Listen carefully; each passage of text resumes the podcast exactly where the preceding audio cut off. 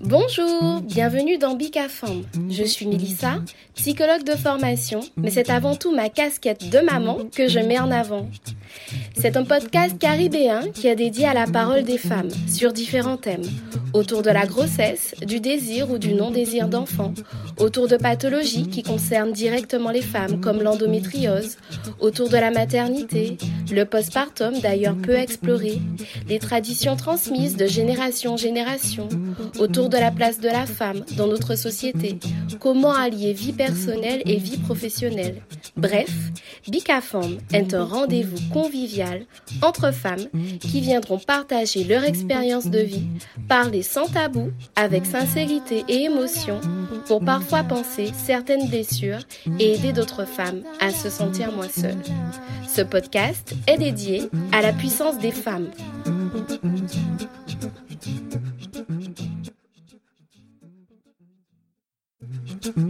Dans cet épisode, Rachel nous parlera à cœur ouvert de ses deux grossesses rapprochées et notamment de sa grossesse gémellaire compliquée. Elle nous partagera sa soif de se battre pour ses enfants, son accouchement plus que difficile où tout aurait pu basculer. Vous découvrirez la force et la puissance d'une mère qui laisserait sa vie pour celle de ses enfants. Je vous souhaite une bonne écoute. Bonjour Rachel. Bonjour Melissa. Ben merci d'avoir accepté de participer à Bicafam. Tu as accepté sans hésiter en plus. Merci, merci pour ça déjà. Merci d'avoir pensé à moi. Alors on va commencer euh, par, euh, par une présentation. Je vais te demander de te présenter s'il te plaît. Eh bien moi c'est Rachel, j'ai 39 ans, maman de trois enfants, donc euh, un aîné que j'ai eu il y a une douzaine d'années et des jumeaux qui ont 10 ans.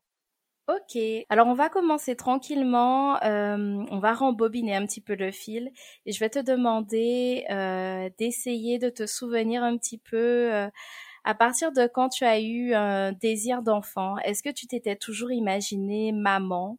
Alors oui, je me suis toujours imaginé maman, ça remonte à l'adolescence Mhm. parce que je suis certes fille unique, mais j'ai toujours côtoyé des, des familles avec beaucoup d'enfants. Donc, je ne me suis jamais imaginée sans enfant ou avec un enfant unique. Je me suis Mhm. toujours dit depuis euh, quatrième, troisième Ah euh, oui. que j'aurais une famille nombreuse. Mhm. C'était évident pour moi. Mhm. Ok, donc c'était comme une évidence pour toi de d'avoir des enfants. Ben justement, on va commencer par euh, par la naissance de ton premier enfant. Est-ce que c'était un projet quand tu es tombée enceinte ou- C'était un projet, oui et non. Alors, le désir était là, euh, mais ce n'était pas calculé. Mhm. C'était, voilà, le désir était là. Après, il est arrivé, c'était tant mieux. Mais ce Mhm. n'était pas, voilà, euh, tel jour, telle année, j'aurai mon premier enfant. Mhm. Et do- donc du coup, quand tu apprends que que tu es enceinte, qu'est-ce que qu'est-ce que tu ressens? Comment tu accueilles cette nouvelle? Bien, euh, c'était une super bonne nouvelle. Mhm, C'était, alors comme je t'ai dit, c'était pas calculé, mais dans le, dans mon fort intérieur, il était quand même euh, désiré. Donc, mhm. euh, la joie était à son comble. Tu avais quel âge à ce moment-là? J'avais dans mes souvenirs entre 25 et 26 ans. Mhm, Oui, c'est ça, entre 25 et 26 ans. Donc, j'ai quand même bien attendu pour être sûre de, de ce que je faisais. Mais voilà, en gros, c'était euh, un événement heureux, une annonce heureuse. Donc, euh, D'accord. Et est-ce que tu peux parler de ta grossesse, du coup, de ta première grossesse?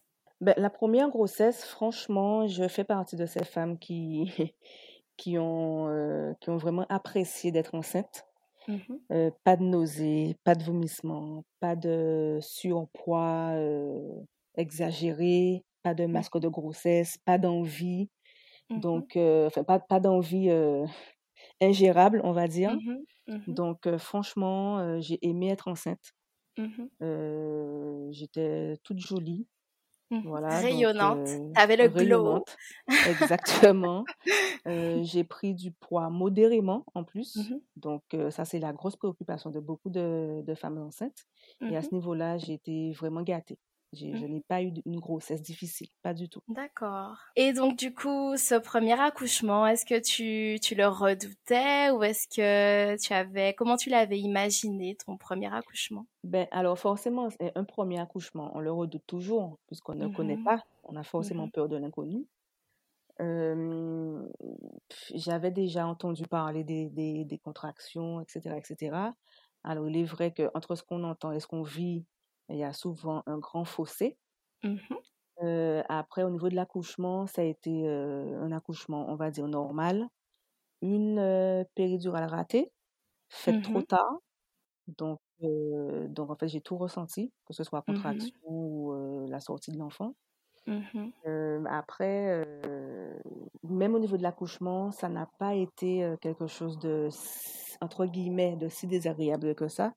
Parce mmh qu'en tant que maman, on dit souvent que la douleur, dès qu'on met l'enfant sur nous, ben, la douleur, on, l'oublie. Mmh ce qui a été le cas. Donc, mmh l'accouchement en soi a été une période aussi assez heureuse, puisque bébé en bonne santé, maman en bonne santé, aucune complication. Donc, très bien. D'accord. Et du coup, la, la, rencontre avec ton, avec ton enfant, justement, est-ce que tu peux en parler quand tu as vu, euh, quand tu l'as vu, son premier regard euh? Alors, on pleure pas. on peut, euh, ben, Forcément, hein, c'est, je pense que toutes les mamans seront d'accord avec moi en ce sens. quand on dépose l'enfant sur soi, quand on quand on le touche, quand, on, quand il nous regarde avec, enfin, quand il peut nous regarder, parce que des fois, il faut mmh d'abord le nettoyer, c'est, indescriptible. Je pense qu'il faut vraiment le vivre. Mmh c'est une joie indescriptible. On oublie tout. On oublie tout ce qui mmh s'est passé avant en termes de douleur. Hein. Et euh, on, on, se dit intérieurement, c'est moi qui ai fait ça. J'ai donné la vie à un être humain c'est entre la joie, entre l'émotion, entre la peur. Mmh Puisqu'en tant que nouvelle maman, ben, on ne sait pas, en fait. Notre vie change, nos habitudes changent. Et en fait, on est, on est, on est coincé entre plusieurs émotions. On ne sait même plus trop quoi penser. Et il n'y mmh a que les larmes après qui, qui nous permettent de libérer tout ça, en fait. Mmh mmh Justement, tu parles des larmes. Est-ce que tu as eu euh, ce fameux baby blues avec la chute des hormones ou pas spécialement? Alors oui, je l'ai eu. Et pour le coup, mmh encore une fois, j'ai été gâtée puisque je l'ai eu à l'hôpital euh, le lendemain. Donc, euh, d'après ce que les sages-femmes m'ont expliqué, c'est quand même mieux de l'avoir très rapidement et encore mieux à l'hôpital puisque mmh, on, a le, personnel qui nous explique et qui nous, et qui nous accompagne. Donc le baby blues, je l'ai ressenti, mais vraiment, c'était c'était pas désagréable. Donc oui, j'ai beaucoup pleuré. Oui, je me suis questionnée sur je vais pas y arriver, comment je vais faire, je, mmh limite je n'en veux plus. Enfin voilà, il y a, y a plein de, de, d'émotions négatives et positives qui se mélangent. Mais j'étais accompagnée. Donc, je crois que le surlendemain, c'était déjà fini. Mmh Donc, tu as été bien accompagnée, tu t'es sentie bien soutenue par, par l'équipe. Tu as accouché au CHU Oui, de Guadeloupe? Oui. D'accord. Ok. Et du coup, alors, comment s'est passé ton retour, ton retour à la maison? On parle du postpartum. D'ailleurs, on, on l'appelle le quatrième trimestre après, après l'accouchement. Comment ça s'est passé? Comment tu t'es sentie? Retour à la maison, ben, dans de bonnes conditions. Tout le monde est content, tout le monde est euphorique. Euh, on appréhende certes les, les nuits blanches. Mmh on appréhende l'allaitement, puisqu'on ne connaît pas et forcément le, corps, la poitrine change. Mmh Mais encore une fois, je, je remercie encore cette, cette sage-femme. je ne sais pas si on peut nommer son nom, mais en tout cas, j'étais. Euh, tu peux, tu peux. Madame Brard. J'étais bien accompagnée, donc je n'ai pas, honnêtement, je n'ai pas ressenti de difficultés insurmontables, parce que forcément, mmh c'est difficile, on va pas se mentir, mmh mais c'était gérable entre mmh la sage-femme, le papa, les proches qui, qui étaient là et qui m'ont soutenue. C'était, je n'ai pas de mauvais souvenirs. Mmh Donc tu avais, tu avais du soutien, tu t'es senti soutenue pendant, pendant cette période? Tout à fait, oui. Et donc tu avais choisi d'allaiter, tu avais choisi l'allaitement exclusif ou ou l'allaitement Euh, mixte? oui, j'étais déjà partie sur un allaitement ex- exclusif. Mhm, Encore une fois, ça s'est très bien passé. Je n'ai pas eu de soucis de crevasses, euh, de, mhm, de choses comme ça. Bon, les montées de mhm, lait, forcément, euh, ben oui, ça fait mal. Mais euh, encore une fois, une situation pas insurmontable pour moi. Juste un petit temps d'adaptation, forcément. Mais l'allaitement temps? très bien, voilà, c'est ça, l'allaitement s'est très bien passé. Euh, mon fils, euh, il a- il adorait. Mhm, Il adorait. Moi aussi, ça me, ça me permettait vraiment de, de me lier vraiment à lui. mhm, C'est une mhm, chose que seules les mamans ont, ont la chance de pouvoir connaître. C'est un, c'est un sentiment particulier quand on allait son enfant, quand il nous regarde, quand on met sa, petite- sa petite main dans notre bouche en même temps. C'est, puis on lui parle, et puis on se parle à travers le regard. Mhm, C'est, c'est un moment pour moi exceptionnel. Il, il était hors de question pour moi de ne pas allaiter, à part problème, euh, problème mhm, médical, hein, forcément. mhm, Mais euh, j'ai toujours mis un point d'honneur, autant que faire se peut, d'allaiter. mhm, Et je ne regrette pas. Bon, ben super alors. Et du coup, par la suite, tu as eu envie de recommencer et d'avoir un deuxième enfant. Suite logique, ça s'est pas passé comme, euh, comme prévu. Donc, suite logique, voilà, tout va bien. euh, on, on veut un deuxième enfant.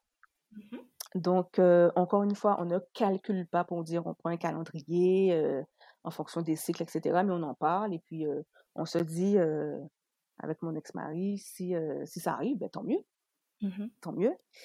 Et ça arrive. Ben mhm, voilà, j'ai du retard. Moi qui mhm. suis une personne très réglée, si j'ai du retard, c'est que il y a un souci. Enfin, a Et un ton souci. aîné avec quel âge à ce moment-là? Alors, mon aîné, il avait un an. Dans, voilà, dans les environs, il avait un an. Ok.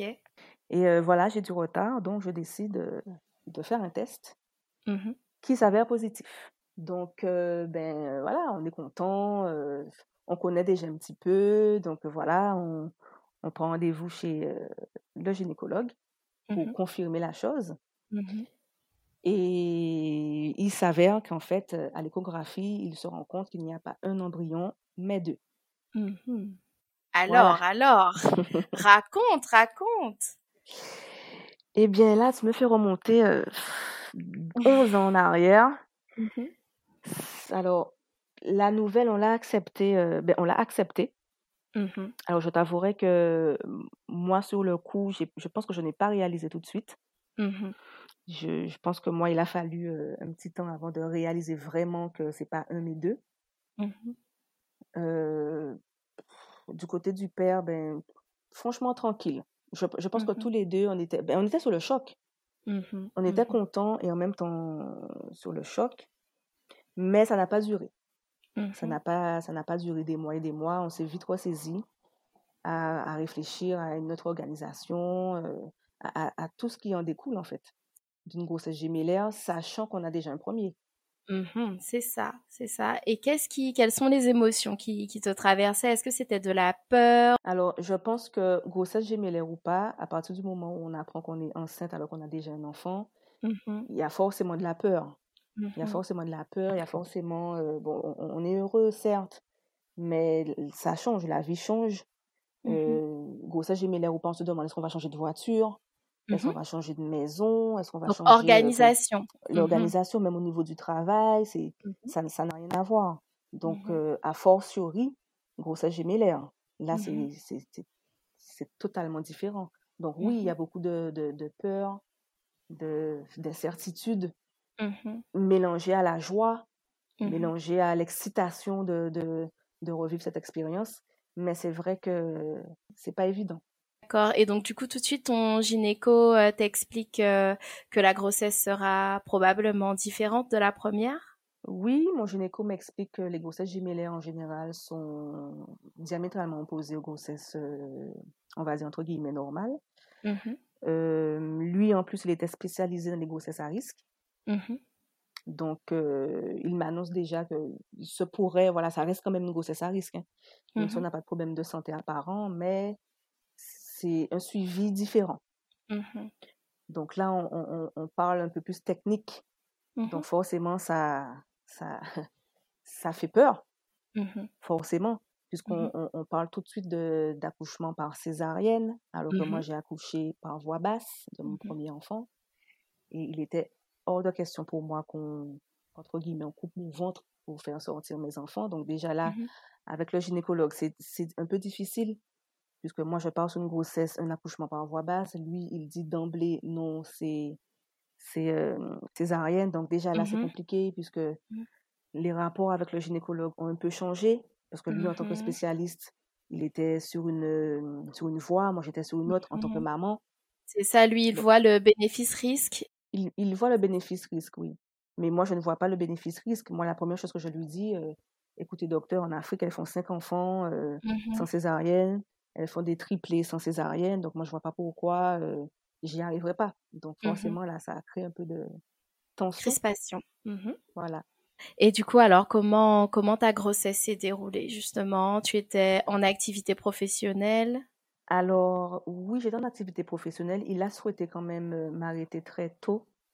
Mmh. Le gynécologue a, a décelé tout de suite, au bout d'un moment, hein, a décelé qu'un des enfants était en siège. Mmh Voilà, donc il m'a expliqué que ça fait vraiment là pour le coup un cas de grossesse euh, pas à risque, mais plus compliqué Mmh que la normale. Mmh Et euh, il m'annonce donc que, que si euh, le bébé ne se positionne pas correctement, il va aura une césarienne? euh, non. C'est-à-dire que c'était vraiment, il y avait un bébé qui, qui évoluait bien, qui grossissait Mmh bien, Mmh et celui qui était en siège était un peu coincé, Mmh forcément, puisque l'autre bébé prenait un petit peu plus de place. Donc, il m'annonce que si ça continue ainsi, si le bébé en siège ne se met pas dans une position adéquate, il va falloir euh, prendre une décision et éventuellement me l'enlever. Et du coup, alors, comment comment t'accueilles tout ça? Euh, c'est pas évident. Ben, est-ce qu'on accueille déjà? Mmh Mmh Voilà, sachant qu'à ce stade, on avait déjà les sexes. Mmh Tu étais à combien de mois de euh, grossesse à peu près? j'étais à quatre mois. Mmh Quatre mois. Donc, euh, quand on a déjà les sexes, ben forcément, euh, On se projette? on- avec le père, on se projette. On a déjà les prénoms, on a déjà plein de choses.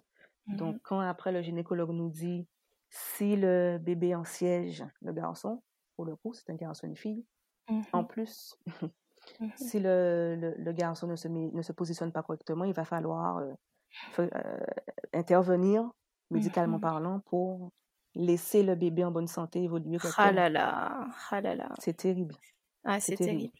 c'est terrible. Le cœur de maman, il se, il se brise en morceaux là. Ah non, mais c'est c'est terrible. Il n'y a pas d'autre mot, c'est terrible. Alors comment comment t'as envisagé la suite de la grossesse? Du coup est-ce que est-ce que euh, tu as eu des préconisations? Euh, comment comment ça s'est passé? Euh, alors, le gynécologue était catégorique. Mhm. Il était catégorique.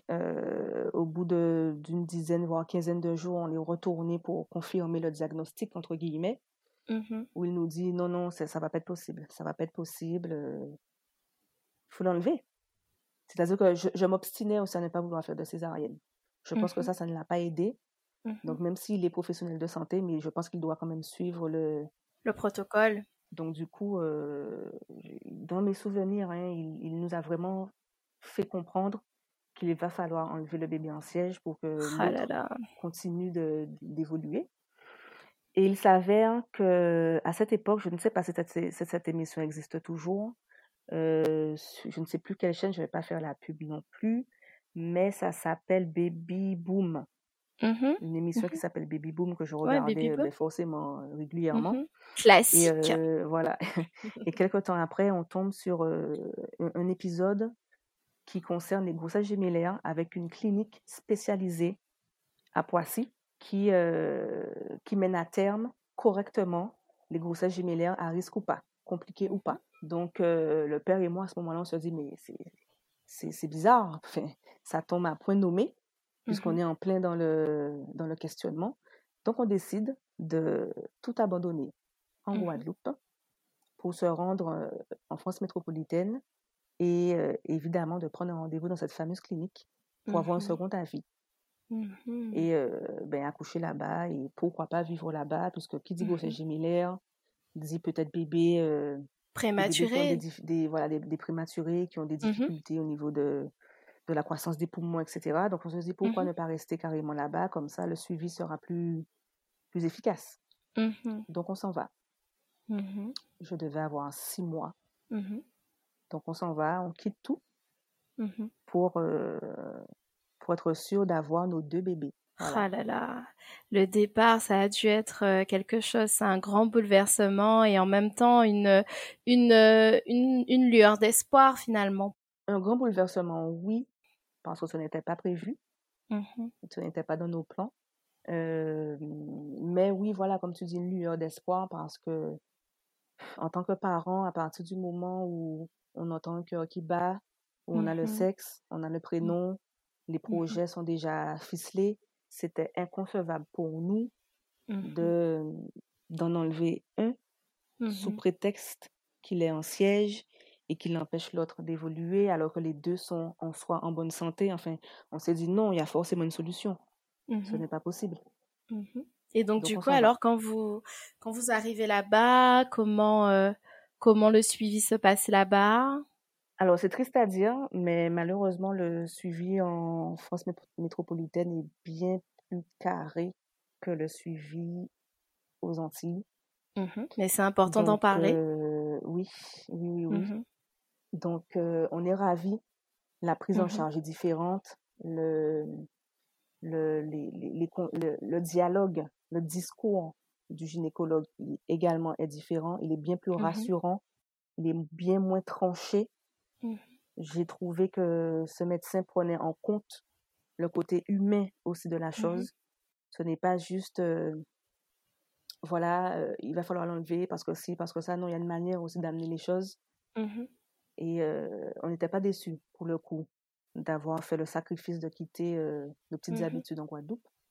On s'est senti vraiment plus épaulés, rassurés, écoutés et compris, surtout compris en tant que parents, puisque c'est bien beau d'être euh, professionnel de santé, mais il y a quand même le côté humain qui n'est pas négligé. Mhm. Et là, on a vraiment senti que c'était... euh, il, il mettait un point d'honneur quand même à se mettre un peu à la place des parents, parce que c'est pas Mhm. évident. Mhm. Et pour le coup, il a eu le même discours quand même que le premier gynécologue, qui Mhm. était ça va être compliqué, puisque entre-temps, le petit bébé en question, il, est, il reste en siège. Il a décidé qu'il reste assis, il bouge pas. Donc effectivement, le gynécologue a eu le même discours que le premier, Mhm. euh, le même discours, mais formulé autrement. Mhm. Effectivement, il m'a. Alors, il ne m'a pas préconisé de l'enlever. Mhm. Il m'a juste dit, je pense que ce serait mieux d'envisager une césarienne et que je ne pourrais peut-être pas aller à terme. D'ailleurs, ce qui est très rare pour une grossesse gémellaire, euh, d'aller à terme. Mais moi, maman, têtue, je ne veux pas de césarienne. Je ne veux pas qu'on coupe mon ventre. C'était, c'était ça mon raisonnement. C'est peut-être, c'est Mhm. peut-être bête, mais voilà, je ne veux pas qu'on coupe mon ventre. Je Ouais, veux C'était le tien, hein, accoucher c'était de le mes tien. enfants. Voilà. Mhm. Je veux accoucher, je veux sentir mes enfants sortir de mon corps.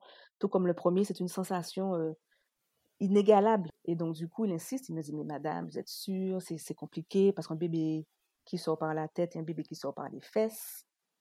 Euh, la prise en charge est différente. La Mhm. douleur est différente.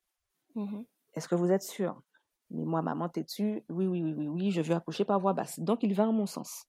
Mhm. Le suivi aussi est différent, puisque le bébé en siège, il respire forcément un peu moins bien, il est moins à Mhm. l'aise. Enfin bon, voilà, c'est... Mhm. Voilà, mais en soi, la grossesse, euh, voilà, elle se passe à peu près bien. Je prends du poids, forcément un petit peu plus que le premier bébé. Justement, est-ce que toi, tu as eu des maux différents, euh, des douleurs différentes avec, euh, avec Ben, la grossesse forcément, gémellaire? oui, puisque le poids est différent, le poids du ventre Mhm. est différent. Mhm. Donc, euh, au niveau des lombaires, on le ressent. Mhm. J'ai déjà un petit souci de coccyx, donc au niveau du coccyx, euh, je l'ai ressenti également. Mais franchement, j'ai pris du poids, certes, mais que dans le ventre. Donc, euh, avantage et inconvénient. Mhm. Donc, euh, je n'avais pas de... Alors, toujours pareil, hein, pas de nausées, pas de, pas d'envie ingérable, on va dire, pas de masque de grossesse. euh. Là, honnêtement, je Mhm. suis gâtée. Je suis gâtée, Mhm. donc ça se passe à peu près bien. Le ventre est lourd, extrêmement lourd. Mhm. au point que je suis obligée des fois de, de, mettre, un, de mettre un drap en fait sous mon ventre et de l'attacher au niveau de mon cou pour pouvoir le soutenir. Pour le soutenir, d'accord. Voilà. D'accord. Et donc du coup, tu arrives euh, jusqu'à quel terme? Comment comment ça se passe du coup euh, l'accouchement? Alors, euh, j'étais censée accoucher au mois de février, vers le 18, je crois. Et le 23 janvier, Mmh eh bien, je perds les os. Donc, j'avais déjà des contractions. Ça ne m'inquiétait pas plus que ça. Et même pour mon premier enfant, je n'ai pas eu de contractions avant la perte des os. J'ai Mmh toujours la perte des os et après, j'ai les contractions. Donc, moi, Mmh je n'ai pas de, de- beaucoup de signes avant-coureurs que l'accouchement est proche. Moi, je perds les os direct Mmh et les contractions viennent après. Donc, c'est exactement ce qui s'est passé. Pareil. Mmh Donc, je perds les os. Il faut savoir que les, les distances en France métropolitaine et les distances en Guadeloupe ne sont pas pareilles. Donc, on habitait vers euh, Luzancy, vers Mhm. Meaux, on va dire. Mmh Et je devais accoucher à Poissy, de l'autre côté. Entre-temps, il fallait déposer mon aîné chez une amie. Donc, il fallait passer par Courbevoie. Donc, ça n'a rien à voir. Le trajet, c'était tout l'inverse. Donc, le temps, en fait, que j'arrive à la clinique, il a dû se passer une heure, une heure et demie. Ça a dû être stressant. C'est douloureux plus que stressant. Puisque là, j'ai les contractions pour le coup. Mmh Grossesse gémellaire, je pense que les contractions sont différentes. Enfin, je pense, c'est pas je pense, elles sont différentes Mmh qu'une grossesse avec un bébé. Donc, je souffre le martyr, Mmh mais pas le choix, on y va. On roule. Dans mes souvenirs, je crois que le papa, il a dû euh, passer des radars. euh. Mmh. De toute façon, dans ces moments-là, on voit plus rien. On pense, Ah euh, non, on on voit pense plus qu'à une seule sûr. chose. Et j'arrive à la clinique. euh, donc, l'avantage aussi, faut- je pense qu'il faut le préciser aussi par rapport à. euh, au- C'était une clinique privée. Mmh Donc, l'avantage, c'est que le gynécologue, on a appelé. Il était Mhm. chez lui, mais comme c'est privé et il faut le dire, on paye, Mmh donc il vient. Là, il n'y Mmh a pas euh, je dors, je dors pas. Il est venu directement. Le fait d'avoir fait une heure, une heure et demie de trajet, ben, les contractions étaient bien plus importantes et le col, il s'ouvre. Mmh Parce que la voiture a aidé aussi à, à ouvrir le col. Mmh Et quand j'arrive, ben, mon, mon premier bébé, ma fille, était déjà quasiment sorti. C'est-à-dire qu'on m'a installé. On m'a Mmh installé, j'ai dû pousser deux, trois fois. Le... On voyait déjà sa tête. Oh Donc, elle là est là. sortie. Elle était pressée, la poupounette. Bah. Elle était pressée, poupoune. Mmh. Donc, elle est sortie. Mmh Mais il faut pas oublier que j'ai un bébé en siège Mmh qui est là. Mmh Donc, euh, ma fille est sortie. Ça reste un bébé prématuré puisque elle n'est pas, on n'a pas, elle n'est pas arrivée à terme. En plus, grossesse gémellaire, donc au niveau de la formation des poumons, c'est quand même plus compliqué. Donc, on l'a tout de suite mise sous euh, aide respiratoire. Mais elle est en bonne santé. Mmh Malgré tout, elle est en bonne santé. Et là, il fallait s'attaquer au petit en siège, Mmh sachant que maman a déjà dit qu'elle ne veut pas de césarienne. Mmh Donc là, on m'a fait une injection de péridurale. Je n'ai pas le souvenir que ça ait fonctionné, honnêtement. Je, je ne sais pas. Je, dans, mes, je- dans mes souvenirs, j'ai souffert. Je sais que j'ai souffert parce qu'elle a été obligée de, premièrement, de faire une manipulation sur mon ventre Mmh pour pouvoir voir s'il se retourne, Pour essayer de le retourner. Ouais. Voilà, s'il met la tête en Mmh bas. Ça fonctionne souvent, sauf que lui, il a décidé que ça ne fonctionne pas. Ouais. Jusqu'au bout. coup, je- non, mais lui, jusqu'au bout. Donc, du coup, le gynécologue a été obligé de, de doubler la dose Mmh de péridurale pour pouvoir faire une manœuvre interne. Donc, de mettre sa main, voilà, pour essayer de le retourner euh, directement. De, donc, de, de mettre sa main à l'intérieur de mon ventre, de retourner directement. Il s'avère que le, le, le jeune homme en siège euh, a aussi sa tête Mmh et il a décidé qu'il ne veut pas. Il, a, il prenait donc appui sur les mains, sur la main en fait du gynécologue et il remontait. Ah oui. Voilà, D'accord. il remontait Mmh donc tout un, tout un, c'était, c'était difficile. Et là, je Mmh ressentais vraiment la douleur parce que ça fait mal. Ça, ça fait mal, péridurale ou pas. Je n'ai pas le souvenir que ça ait fonctionné, honnêtement, la Mmh péridurale. Et euh, ce qu'il faut prendre en compte aussi, c'est que le gynécologue qui fait son travail, mais entre-temps, la maman, elle souffre, Mmh elle perd du sang. Mmh Donc, au niveau de hum, Tu te la tension artérielle, ça, ça joue. Mmh J'ai eu un état, j'ai, je me sentais pas en Malaise. tir. Je Mmh me sentais pas en tir. Je- J'entendais les voix en écho, j'entendais Madame rester avec nous, j'entendais. euh, j'ai même entendu un moment, euh, on est en train de la perdre. Oh là là. Le papa était avec toi? Le papa était avec moi. J'ai même entendu le gynécologue lui dire, bon, écoutez, monsieur, là, c'est compliqué. Il va falloir faire un choix. C'est soit maman, soit bébé, mais je ne peux pas sauver les deux parce que là, c'est pas, pas possible. Mhm, Voilà, donc arrivé à ce stade, on est, je ne suis pas inconsciente. Donc j'entends mhm, ce qui se passe, mais je n'ai pas la force d'ouvrir mhm, ma bouche et de dire, euh, attendez, je suis en vie, enfin, enfin je, je- je ne peux rien dire, je ne peux rien faire. Je, je suis juste en train de me dire, mais c'est un cauchemar. mhm, C'est un cauchemar. Qu'est-ce qui se passe? Quelqu'un va mourir? Je comprends pas, en fait. mhm, Sachant que dans, dans ma tête de maman, je sais déjà qu'il y a le premier qui m'attend. Il y a ma fille qui est déjà sortie, donc il y a déjà deux enfants qui attendent leur maman. Donc si demain je ne suis pas là, ça se passe comment? Si je perds l'enfant qui est dans mon ventre, émotionnellement, psychologiquement, je gère ça comment? Enfin, voilà. Oh là là, le On ne sait pas quoi bouleversement faire. d'émotions là. Ah oui. On ne sait pas quoi faire, on ne sait pas quoi penser. On... Que, du coup, là, le père, quand on lui pose la question, euh, là, je me rappelle très bien de ce qu'il a dit. Il a dit, écoutez, euh, euh, je n'ai pas fait autant de kilomètres pour m'entendre dire que je perds soit l'un, soit l'autre. Mhm, Organisez-vous. Mais je pense qu'il a dit ça aussi sous le coup de- du stress. Il ne savait pas quoi répondre, en fait. Mais bien sûr. Et du coup, là, je, ben, je commence à prier. Mhm, Parce que, bon, après chacun ses croyances, mais mhm, je commence à prier. Et, euh, Seigneur, je n'ai pas fait autant de choses pour mhm, partir maintenant. Je ne suis pas arrivée au stade de, de la, à ce stade de la grossesse pour pouvoir perdre mon enfant. Fais quelque chose.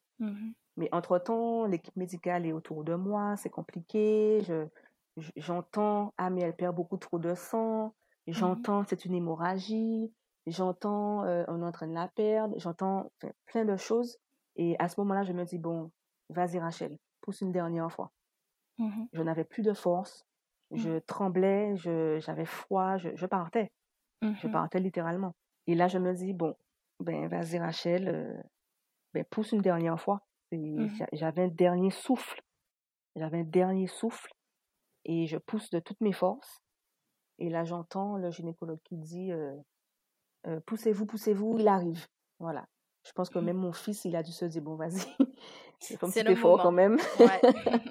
On va y aller, même si j'ai pas trop envie, mais je pense que lui-même, il a dû se dire, bon, voilà, on y va. Mhm, Et il est sorti et, euh, et là aussi, c'était compliqué parce que forcément, le temps, le, le temps de travail, lui, il s'est épuisé.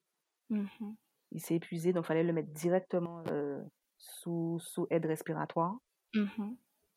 Et, euh, et moi, entre-temps, ben, je, là, j'ai un trou noir. Je ne sais plus si.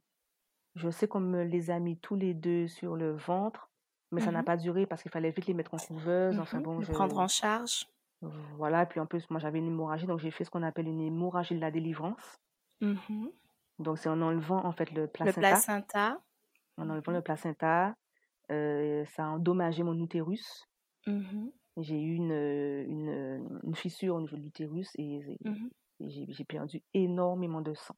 mhm. Et du coup, euh, la suite? C'est après que je l'ai su, hein, j'étais dans un état critique où on a dû me perfuser. mhm, Donc j'ai laissé papa gérer et, et en plus le plus dur pour moi a été que moi je suis restée à Poissy, mais Poissy n'est pas euh, fait pour euh, prendre en charge les prématurés. mhm, Donc les bébés étaient à Meaux, à l'hôpital de mhm, Meaux. mhm, Et, euh, et c'est papa qui se chargeait de, de me faire un compte rendu euh, tous les jours, euh, matin, midi, après-midi, soir. mhm. Et euh, mon petit cœur de maman se déchirait parce que moi, je voulais Eh allaiter. oui, eh oui. Je voulais allaiter. Donc, je tirais mon lait. Tu tirais? Effectivement, on leur donnait mon lait, mais moi, je voulais allaiter. Donc, ça, c'était dur parce que parce qu'en fait, je n'ai pas vu mes enfants pendant 15 jours, mhm, puisque moi, il fallait qu'on me stabilise. Et euh, ben, je les ai vus, voilà, 15 jours après, euh, mhm, 15 voire 20 jours après à Meaux. Parce que finalement, ils ont un, un pôle parent-enfant qui est très bien d'ailleurs. Et là, j'ai pu euh, les voir et Dieu merci, j'ai pu quand même les allaiter. Parce que le fait de tirer le lait, ben, la production se faisait quand même. mhm. Ça a stimulé Et la montée de lait. voilà, Mhm, exactement. Et 20 jours après, j'ai pu enfin commencer à les allaiter. Mhm. Et les bébés étaient en, en néonat? Oui, les bébés sont restés en, en service euh, néonat. Alors honnêtement, Mélissa, je n'ai pas les, le- la durée exacte. Mhm, Euh, ils sont restés en néonat. Alors, ma fille, moins longtemps que mon fils, puisqu'elle n'a pas eu trop de, de problèmes respiratoires. Mhm. Mais euh, ça, il faut le dire aussi, la néonate, c'est très difficile. Mhm. Émotionnellement parlant, c'est très difficile parce que les bébés sont branchés de partout. Mhm. On ne peut pas dormir avec eux, on peut pas. euh, voilà, c'est- une déchirure. C'est une Mhm. déchirure, c'est très difficile. Mais bon, malheureusement, euh, on n'a pas le choix. Hein. Il faut passer par là. Il faut attendre que les poumons soient vraiment euh, bien euh, formés, etc. Et une fois que c'est fait, ben là, j'ai récupéré, j'ai dû récupérer mon fils un mois et demi après. Bon, oui, j'allais le voir tous les jours, mais récupérer son enfant dans la couveuse avec les fils de partout, euh, il est tout petit, c'est difficile. Mhm. C'est euh, pour une maman, c'est très difficile. D'ailleurs, la première fois que je l'ai vu, ben j'ai fondu en larmes parce que Mhm. je n'ai pas connu ça. Mhm. Pour la rencontre avec l'aîné, comment comment s'est passée la rencontre avec l'aîné? Ah non, mais ça c'était c'était c'était magique. Mhm. Alors j'ai dit qu'on ne pleure pas. Voilà, voilà. Elle va réussir à me faire pleurer. Oula. Tout va bien. Prends ton temps, t'inquiète Ouais. pas. Parce qu'en fait, je, je revois son. ah, ah, ah, Déjà, durant la grossesse, on l'a toujours, euh, on toujours inclus dans l'évolution de la grossesse. Mhm. Donc, ne serait-ce que de faire mon fils toucher mon ventre, quand le ventre il bouge, on lui disait voilà, il y a ton frère et ta soeur qui bougent, il Mhm. s'appelle euh, un tel et un tel, donc il, les- il les nommait déjà, on on- on- on n'a jamais écarté. Mhm. Donc, il était, euh, euh, il était souvent euh, impatient. Mhm. Il était souvent impatient et puis les enfants ils n'ont pas la même notion que nous du temps. Donc pour lui, c'était toujours demain, demain, demain, demain, ce soir, dans une heure, enfin voilà. Mhm. Et, et, et effectivement, quand, quand papa me l'a amené, quand j'étais avec euh, les, les, les jumeaux, ben, il était. euh, c'est comme si il, il les connaissait déjà. C'est comme s'il les connaissait déjà. Et d'ailleurs, même dans mon ventre, il avait déjà donné le surnom à sa sœur, Poupoune. Mhm. C'est lui qui a donné le surnom à sa sœur. Donc, Mhm. tout de suite, on lui a dit, ben tiens, tu as un tel et tu as un tel. il a dit, ah, mais c'est Poupoune. Donc Mhm. c'était, euh, et puis il avait un an et demi, mon aîné. Donc c'est, comment dire, c'est son frère et sa sœur. C'est des compagnons de jeu. Je pense qu'il les a vus tout de suite comme des compagnons de jeu. Mhm. Et euh, on a toujours fait en sorte qu'ils ne se sentent pas délaissés, qu'ils soient toujours investis en fait dans, dans, dans cette nouvelle vie de famille. Mhm. Et ça a été, euh, ça a été naturel. Ça a été pour, pour lui, je pense, une évidence. On lui a Mhm. tellement parlé de son frère et de sa sœur durant la grossesse que pour lui, c'est, c'est normal en fait. Mhm. Je n'ai jamais ressenti chez mon aîné la moindre euh, jalousie, euh, le moindre mécontentement. Euh, non, rien de tout ça. Donc franchement, c'était, c'était une, une bouffée d'air frais de le voir Mhm. tous les jours venir voir son frère et sa sœur. Maman, bon, il voyait maman, mais bon, euh, il voulait voir son frère et sa sœur. Il était Mhm. toujours content. euh, je, je lui mettais les enfants euh, dans les bras. C'était, Mhm. c'était un vrai, un vrai plaisir. Un vrai plaisir.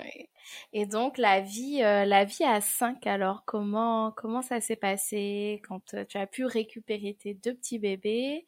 Comment comment ça s'est passé? L'organisation avec trois enfants en bas âge, dont des jumeaux, comment ça s'est passé tout ça? Alors, je pense que le plus difficile pour moi a été euh, les nuits. Mhm. Parce que quand on a un enfant qui se réveille toutes les trois heures, voire quatre heures, ce n'est pas pareil que deux bébés. Mhm. Et à aucun moment les deux bébés se disent on va se réveiller au même moment. Non, sinon ce serait trop simple. Mais non, sinon c'est pas drôle. Bah oui. Hein? Donc euh, quand on a un qui se réveille à minuit, qui prend une heure entre la tétée et le ro, comme on dit, Mhm. tu as le deuxième qui se réveille une heure et demie après. Mhm. Mais il faut pas oublier que celui qui s'est réveillé à minuit ben, va se réveiller une heure et demie après celui qui s'est réveillé à deux heures du matin. Donc voilà, en fait, je Mhm. dormais pas, j'étais comme un zombie dans la maison. Et du coup, on a convenu avec le père de d'essayer de faire en sorte que les deux se réveillent à peu près en même temps, on va dire à une demi-heure d'intervalle. Mais pour ça, il fallait que, je vais employer un terme peut-être dur, qu'on sacrifie un, Mhm. puisqu'il y en a un qui se réveille et qui pleure, mais il fallait Mhm. faire un choix. On a Mhm. décidé en fait de, de laisser un pleurer jusqu'à ce que l'écart soit réduit. Voilà. Donc je t'avoue que je ne me rappelle plus quel bébé on a Mmh laissé pleurer. Et il a fallu deux jours, hein. Je pense qu'au Mmh bout de deux jours, il se réveillait à peu près dans le même laps de temps. Donc, Mmh c'était gérable. Alors, honnêtement, au niveau de la difficulté, de, au niveau de l'organisation, ben, quand les bébés sont petits comme ça, ben, maman, elle ne sort pas trop. Hein. Mmh Donc, euh, bon, c'est vrai que l'aîné, dès le temps qu'on couche, le petit, il, il avait encore ses biberons. Et, enfin, je sais pas, j'ai envie de dire que ça a été pour moi naturel. J'ai toujours voulu cette vie de famille nombreuse. Donc, en fait, oui, c'est difficile, on ne dort pas, on est un peu sous pression. Voilà, mais comme ça a été un désir de longue date, ben, on accepte. Mmh On accepte et puis, euh, j'étais pas seule. Donc, Mmh euh, Tu avais du soutien, tu as parlé du soutien du père. Est-ce que tu avais du soutien de d'autres personnes, de proches, Alors, là, d'amis pour ou... le coup, en France métropolitaine, euh, j'avais que le père. Mhm, J'avais que le père. Donc, effe- effectivement, au téléphone, on a les amis, la famille. Mais moi, je ne suis pas de la France métropolitaine, donc euh, je ne connaissais pas grand monde. mhm, Mais euh, voilà, j'étais, quand je dis que j'étais pas seule, ben, le, le père, il arrivait à, à m'épauler. mhm. Donc, euh, je n'ai pas, je n'ai pas de souvenir de, de- d'une trop grande difficulté à ce niveau-là.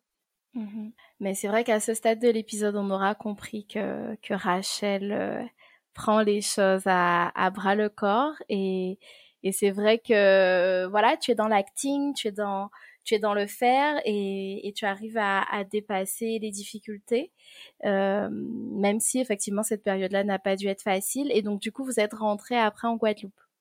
Nous sommes rentrés, en Guadeloupe. on était censé rester, mais euh, je suis une fille tropicale, je n'y arrivais pas.